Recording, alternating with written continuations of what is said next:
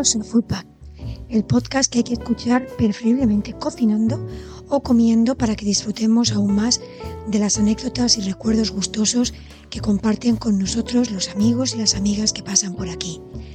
Te invito a que te sientes a esta mesa imaginaria que montamos en cada entrega y empezamos la sesión gastronómico festiva. Buen provecho.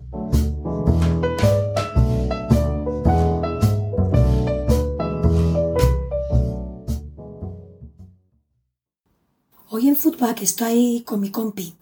Como siempre me ha gustado llamar a este argentino afincado en España desde hace años y con el que he trabajado mucho y muy bien. Fernando Ramajo, o Fer, como a él le gusta que le llamen, y yo misma, hemos sido equipo en muchos eventos y clases. Él tiene sin duda alguna alma de repostero y el tatuaje de unas varillas en uno de sus brazos no deja lugar a dudas sobre este particular. A pesar de que a él no le guste demasiado, a mí me encanta su acento y durante estos meses de parada obligada, esa ha sido una de las cosas que he echado de menos. La cadencia suavemente arrastrada de su fantástica forma de hablar. A Fer le tengo un cariño muy especial. Cuando se está muchas horas trabajando codo con codo, poniendo lo mejor que uno y uno tiene para que un evento o lo que sea salga perfecto, cuando la tensión para que todo funcione como un reloj está ahí, siempre reconforta saber que tienes al lado a alguien competente comprometido con su trabajo y que va a dejarse la piel contigo en que aquello sea un éxito total. Además, en una esfera más personal puedo contaros un cotilleo, y es que estuve en su boda hace un par de años, y que fue sin duda alguna una de las bodas con más concentración de guapos y elegantes en la historia mundial de las bodas. La concejala que ofició el casamiento dijo que nunca había estado rodeada de tanta guapura, así es que podéis imaginaros. En fin, que Fe es mi compi pero también es un amigo al que siempre le deseo lo mejor porque se lo merece. Muchísimas gracias, Fer, por aceptar mi invitación y querer charlar conmigo los próximos minutos sobre tus recuerdos más comestibles. Hola, Sonia, ¿qué tal? Joder, me vas a em, hacer emocionar y recién empezamos. De eso se trata. Bueno, pues eh, como ya sabéis, empezamos con la, con la pregunta que abre eh, todas estas entrevistas. Y Fer, me gustaría saber ¿Cuáles son tus primeros recuerdos vinculados a la comida? ¿Cuál, ¿Qué es lo primero que recuerdas haber comido y con qué recuerdos lo relacionas? Puede ser una comida o una bebida, ¿eh? Cualquiera de las dos cosas. Bueno, para mí, bueno, primero, para que la gente se sitúe en la relación que tenemos con, con Sonia, eh, hemos hecho muchos eventos, muchas clases de cocina juntos y los que han trabajado en hostelería eh, sabrán la tensión, los nervios, eh, que, que hay en esos momentos. Nos hemos dicho de todo, nos hemos gritado, hemos reído, hemos llorado y la verdad, y siempre reconciliado, y es lo bonito. Así que después de esto ya somos un pequeño matrimonio de, de, de hostelería. Pero bueno, aquí estamos, mira, ahora hablando y, conversando sobre nuestras vidas. Gracias, Fer. ¿Cuál es, eso, ¿Cuál es tu, tu recuerdo? A ver, mi recuerdo. Yo vengo de un pueblo de 2.000 habitantes, en el pueblito donde vivía en Argentina que se llama Mechongué. Eh, la comida que se, que se preparaba había que hacerla de principio a fin. O sea que mm, no, había, no había tutela. Si querías comer algo, había que prepararlo, o sea, había que saber hacerlo. Y no era, hablamos hace muchos años que no había internet, o, o, improvisabas o sacabas el libro de Doña Petrona, que es una señora muy, muy conocida en Argentina. Entonces, mis primeros recuerdos, mis primeros recuerdos son de la harina. Para mí la harina ha marcado mi vida de, vamos, hasta el día de hoy. Recuerdo eh, las bolsas de 10 kilos de harina en la casa de mi abuela, que que ella hacía maravillas con la harina. Hacía desde una galleta eh, que capaz estaban duras, pero era, era ir a buscarlas al tarro de lata de ella y comer una y ya te sabía gloria, porque venías de correr en el campo. Entonces el hambre es el mejor aliado para un buen alimento. eh, luego recuerdo eh, la harina por la pasta fresca. A mí la pasta fresca me ha marcado desde principio hasta el día de hoy que, siempre cuando vienen eh, gente a casa y puedo, si son pocos, porque si son muchos, amasar pasta fresca, tú bien lo sabrás, Sonia, que no es tan simple. Pero bueno, eh, que a los, ya con cuatro años mi abuela me daba eh, responsabilidad y me, dejaba en el porche de la casa donde se secaban las tiras de pasta para que no se acercaran los gatos. O sea, ya con él, uno de mis primeros recuerdos. Yo digo cuatro años, quien dice cuatro dice seis, porque la verdad no, no, no recuerdo la edad precisa. Pero bueno, eso sí. Y después también recuerdo la harina, también la traigo a colación a mi madre. Mi madre también, una repostera, una repostera mm, autodidacta, eh, que te di, como te vuelvo a decir, más de 30 años, que hacía las tartas de todos los cumpleaños y, y donde había cumpleaños había tarta. Y eso lo he heredado yo, que ahora cumpleaños de amigo, cumpleaños de tarta que llevo. Así que. Eso doy fe, ¿eh? además no veáis qué tartas hace, o sea, súper curradas, bonitas, bonitas. O sea que efectivamente así, así es. Eh, Fer, mm, me encanta esto que me estás, que me estás contando, me parece una maravilla. Entonces, lo que entiendo y lo que veo es que tu, tu vinculación con la gastronomía o con esta profesión que compartimos los dos viene desde muy, muy atrás, realmente a pesar de que tú estudiaste, estudiaste educación física y sin embargo, pues eh, eh, has acabado dedicándote a algo que es que lo llevas casi, casi en, pues, eh, en el ADN. Ya te digo, cuando uno terminaba la secundaria, en Argentina no era la época ahora de la gastronomía, donde estudiar para chef era, es como, ¡uy, qué bien! En esa época, hace más de 20 años, había que estudiar para abogado, maestro o lo que se pudiese para tener un trabajo relativamente estable. Y me acuerdo siempre de la, mi abuela me decía, tendrías que ser cocinero. Me decía mi abuela, yo, anda ya, abuela, que sí, que sí. Imagínate en mi casa decir que, soy, que quería estar para cocinero era, no. Y eso que no era, mi casa no era un sitio conservador, pero... Y luego emigré para España y lo que, como todos los inmigrantes, em, nos hemos metido en, en hostelería como nuestros primeros trabajos. Eh, y desencadenó en que con un grupo de seis amigos abrimos un restaurante en Fuengirola. Eh, el restaurante fue fatal, no fue fatal, es que estuvimos años pagando deuda, o sea que, bueno, pero y aquí sigo. Eh, la cuestión fue que en ese restaurante íbamos todos a echar una mano, porque yo trabajaba en un gimnasio. y el, jefe de cocina se había ido de vacaciones. Había quedado el segundo de cocina, como todos los sábados por la mañana, me acuerdo que era un sábado y había caído el Día de los Enamorados. Teníamos el restaurante lleno. Se cayó de la moto cuando fue al mercado. Bueno, y me dijeron a mí, porque era el único que sabía más o menos algo, ¿te anima? Y yo dije, claro que sí, vamos para adelante. Y yo por dentro, vamos, vivo me... Eh, la cuestión es que salió todo perfecto y había eh, una de las parejas que estaba cenando era la directora de un pequeño hotel de Fuengirola, eh, que conocía toda la estructura del restaurante y conoció las circunstancias que pasó y dijo, le faltaba un segundo de cocina. Y le digo, pero ¿yo cómo te voy a hacer un segundo de cocina? Que tendría que pasar primero un tiempo de pinche, que sí, que Fernando, que te quiero, te quiero para mi hotel, Bueno, eh, fui al hotel, el jefe de cocina no estaba muy contento porque lo que le metían era pero lo que yo empecé a hacer es debe ir a mi jornada de trabajo, que entraba a las 3 de la tarde, iba a la una y media. Entonces intentaba mm, reparar mis pequeños daños de carencia de conocimiento eh, aprendiendo. El, señor se dio cuenta que tenía ganas de trabajar y ahí fui en la hostelería. Claro, has estado desde, pues eso, desde el abajo, aprendiendo poquito a poco, pasando lavando platos. Literalmente, en el restaurante cuando había que echar una mano, había que echar una mano y se lavaba platos, pelaba las patatas. Me acuerdo de la típica mandolina, esta de acero inoxidable que es peligrosa, la cantidad de patatas paja para los secretos ibéricos que iban decorados con sus patatas paja. Todavía duermo con eso. Y, y entonces, lo que, lo que eso me estás contando, te hago la conclusión de que tu abuela fue entonces muy importante.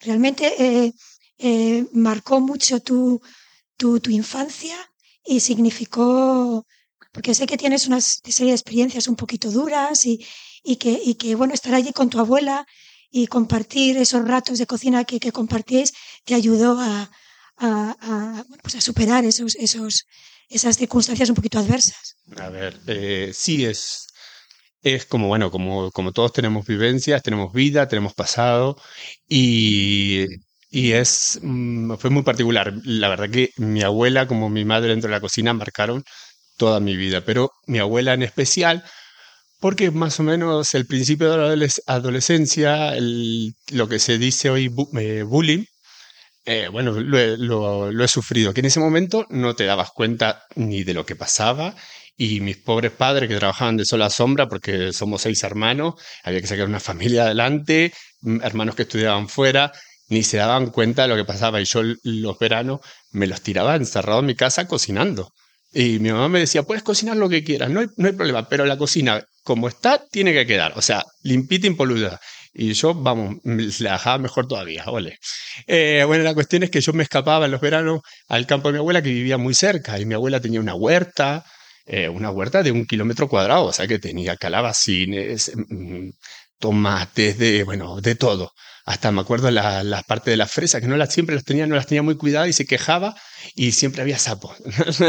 y, y, me daba mucho coraje porque yo quería comer fresas, pero estaban los sapos y me daban miedo. Bueno, y mi abuela marcó mucho porque mi abuela mm, viene de, de familia italiana y, la nona cocina para todos, ¿entiendes? desde contarte la anécdota de eh, la época de Navidad, que en Navidad en Argentina es verano.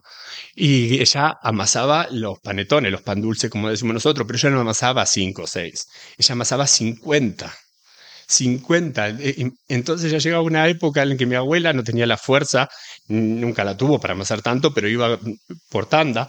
Entonces iba yo y en un barreño de lata grande, grande, y ahí lo que recuerdo era la mesa de la cocina, estirar la masa y mi abuela estirando como quien tira eh, pan a, a, las palomas. Ella tiraba nueces, frutas secas, pa, pa, pa. Y luego se encendía la estufa de leña, porque también había estufa de leña en esa época, eh, porque claro, tenía que leudar y tenía que haber una temperatura acorde, aunque ella no tenía la técnica de cuánto es la masa madre, eso para ella no existía, pero había que leudar. Calor que hacía, imagínate que hacía 30 grados con una estufa de leña. Bueno, bueno, esos recuerdos no, no me los voy a olvidar más, la verdad. Y después ella decía que los panetones ella los, los vendía porque claro, era una manera de sacarse para darle a los nietos para el cumpleaños. Y después volví a casa, ay, se lo regalé, decía, pobrecita, la Juani, ¿qué le voy a cobrar?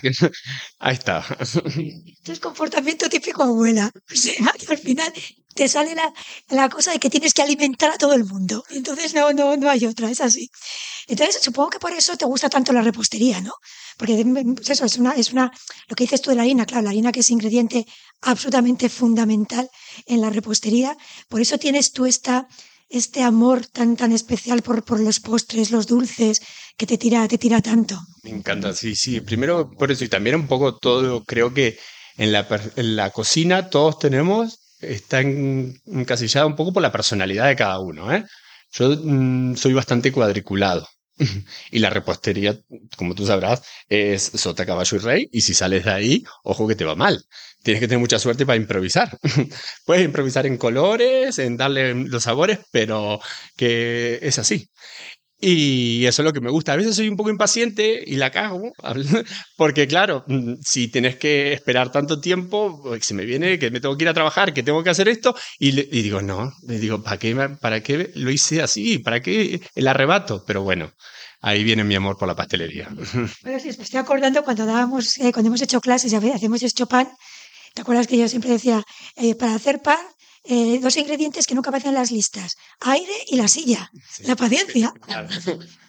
Total. O sea que es importante la paciencia. Fer, eh, en este, estos últimos años que has tenido estos trabajos más relacionados, contacto con la gente y eso, eh, ¿qué, es lo que más te gusta de esta, de esta relación con la gente? ¿Es algo que, que, disfrutas especialmente? O, bueno, pues o, te gustaría más un, un trabajo más más, eh, más menos de cara al público. Yo creo que te manejas muy bien con la gente, pero no sé si es una preferencia tuya. Eh, primero, cuando, que tú bien eh, me conoces cuando empezamos aquí la escuela de cocina, a mí me daba un poco de pavor relacionarme, pero más que nada era por inseguridad. Yo mm, me costó confiar en mí. Por suerte, bueno, mi sex que suena a pendón, pero mi tose y, y mi, actual marido eh, me han dado mucha confianza y seguridad. bueno, tú también y la gente con que me rodeaba, pero siempre como, como vuelvo a decir, las cosas que para mí siempre quieren que salgan perfectas. Y entonces si tenía miedo al fracaso, a fallar, a dar el pasito mal, hasta que un día dije, venga, para adelante. y salí y me gustó. Siempre la docencia me, me, gustó. Yo por eso estudié educación física, porque la docencia, enseñar me parece gratificante. Es una, bueno, ya enseñar a niños pequeños ya es, es ahí, es algo, eh, no decir complicado, ¿cómo me sale la palabra? Pero es como, es como dar ese granito de arena de ponerlo ahí en la sociedad. ¿entiendes? Y cuando vi este, el rollo de los cursos y todo, eh, de que la gente te se quede mirando, pero no por el ego y por, por nutrirte tú mismo y sentirte importante, no, sino por mostrarle a la gente algo que tú sabes y que lo asimila y se queda, ah, y cuando van a la casa que se lo cuente al marido, aunque el marido esté mirando el fútbol, me da igual, pero que la gente o, o, o las parejas si se te quedan mirando, es lo mismo que me pasa a mí cuando alguien me está contando algo que no sé.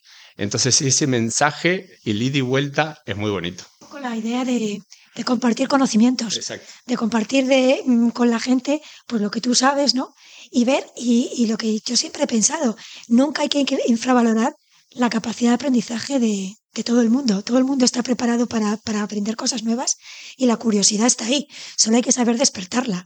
Y eso lo sabemos bien Fer y yo, que nos hemos currado un mogollón de clases, mogollón de clases juntos. Aparte teníamos, eh, hemos tenido eventos muy diversos, eventos de, que te vienen una empresa con tal producto y te piden hacer recetas muy locas y que teníamos que currarnos la propuesta sin saber de que iban a aceptar el presupuesto.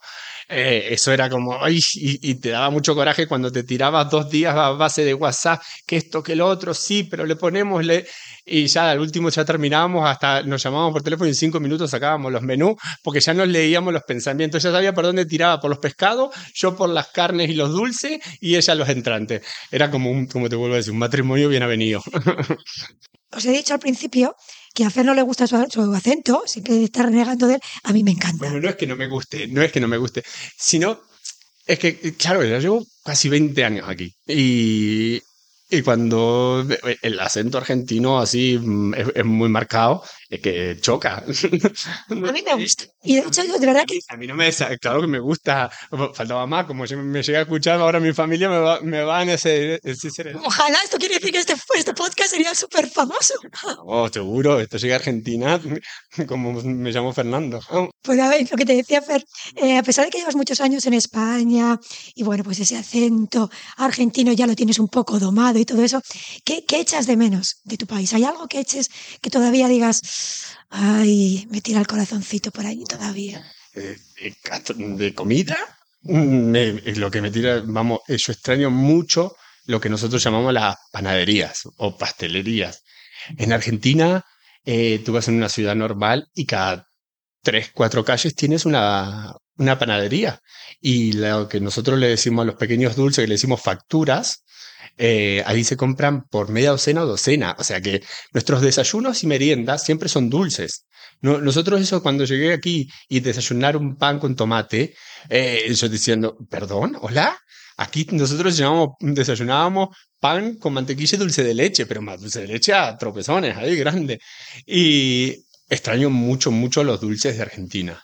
Y sobre todo también, bueno, ahora no tanto, eh, porque España ha mejorado mucho, eh, ya hace muchos años, pero los helados. Eh, es una cosa. Y la manera, te, vas a, quedar, mm, la manera de servir un helado. En España recién se está aprendiendo a cómo rellenar un cono de helado. Y yo cuando iba a comprar uno pensaba que me estaban estafando porque era una bola o dos bolas. Y como, y claro, en Argentina te meten todo el helado adentro del cono y luego te hacen con la forma un cono hacia arriba del helado. ¿Entiendes? Y era como, entonces yo me, sentía como defraudado, encima agarrado que venía porque no tenía un, duro, vamos, de migrante, la verdad, de venir luchando la de abajo, era como, me voy a dar el capricho del helado y que me, por una bola, que no, que no, pero bueno, después me arrepentía y lo tomaba.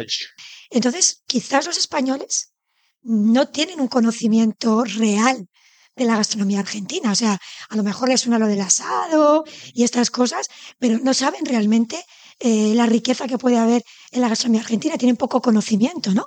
¿Te lo has encontrado tú así? Sí, sí, lo, cuando te preguntan de, ay, en Argentina hay el asado, la barbacoa.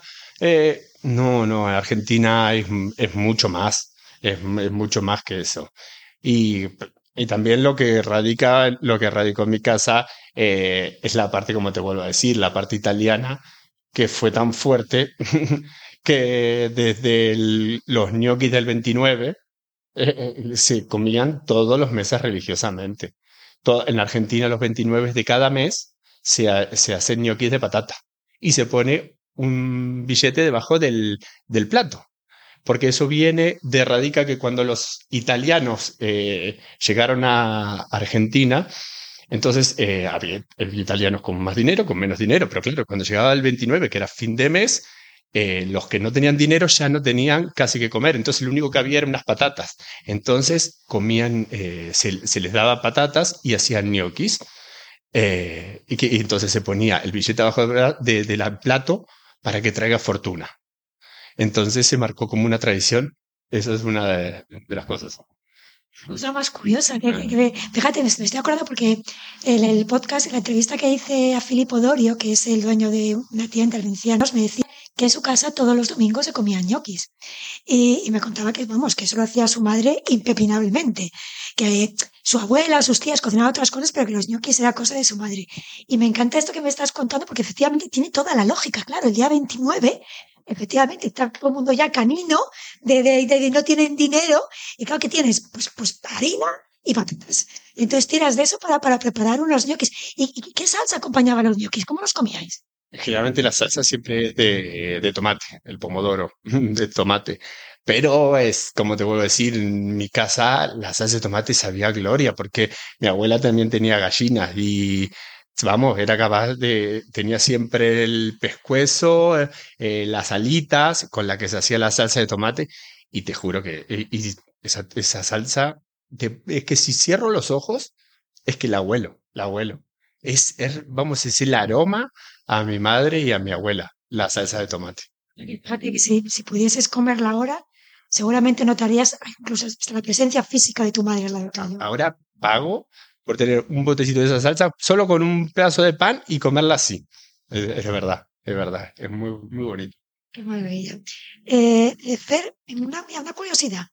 Cuando tú has comido un plato, eh, algo que te ha gustado especialmente, y luego pasa un tiempo y, y te vuelve a la, a la, memoria ese plato, ¿qué es lo que más recuerdas? ¿Qué es lo que te viene? ¿El sabor, el aroma, la presencia, la textura? ¿Qué es, qué es lo que se te queda más grabado en el cerebro de algo que tú hayas, que tú hayas comido?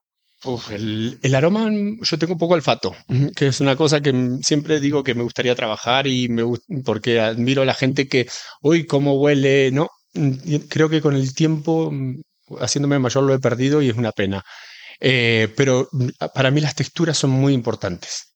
A mí, como volvemos al, tema de, de, un, de, unos ñoquis o de una pasta, eh, yo creo que estoy, estás totalmente de acuerdo conmigo que cuando está bien hecha al dente, al dente como debe ser, y sentir ese pequeño ahí, dureza que para la gente, oh, esto está crudo, que no, que eso es al dente. Y ahí es cuando se disfruta, porque ahí es cuando la salsa coge mejor sabor con la pasta.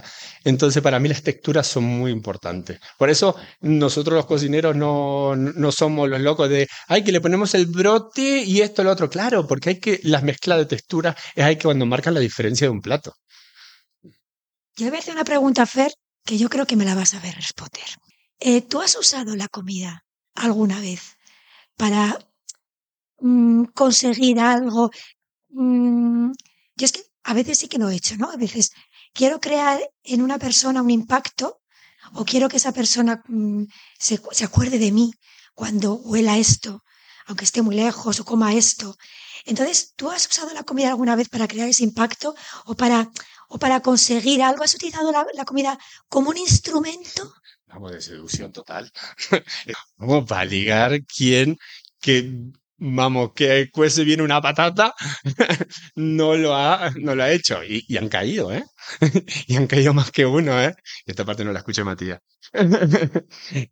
La verdad que sí. Y que aparte también es un instrumento bonito, porque, vamos, no te tienes que ni sacar la ropa. eh, eh, Fer, ¿qué es lo que no comerías jamás?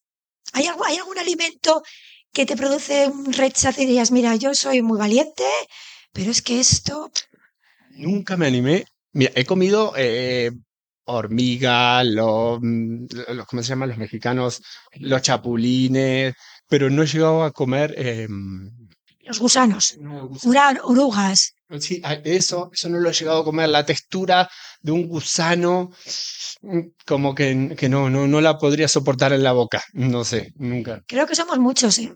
Lo de los gusanos, esa, esa, esa imagen así como de con un moquillo. Sí, totalmente. No Totalmente. Y, otro es el caracol. Lo siento, pero no, no he podido. Los caracoles de mar sí, pero lo, los otros no.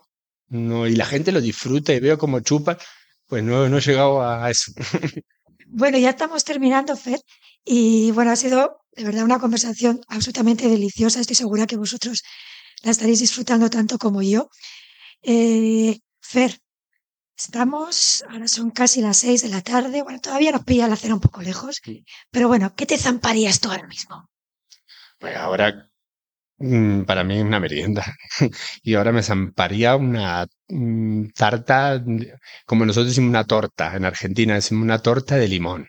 Bizcocho de limón con un, glas, un glaseado real, con ese glaseado real, con ese chorrito de limón y unas pepitas de chocolate. Eso, vamos, con un colacao, vamos, iría de gloria, te lo prometo, ¿eh? Pues mirad, estamos aquí en la escuela, en la cocina. Pues espérate, espérate que no nos pongamos aquí y nos montemos Fer y yo. pero la impaciencia es lo que me gana. Yo esperar esos 50 minutos que traiga el bizcocho, me, me, voy aquí al frente de la panadería.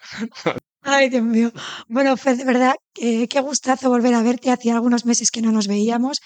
Espero que, que podamos retomar el trabajo juntos eh, pronto, porque como dice él, hemos tenido nuestros momentos, pero al final acabamos pues como un matrimonio, como, como casi como hermanos, ¿no? De estos que se pelean, pero al final nos, nos entendemos, el trabajo es adelante, sale muy bien.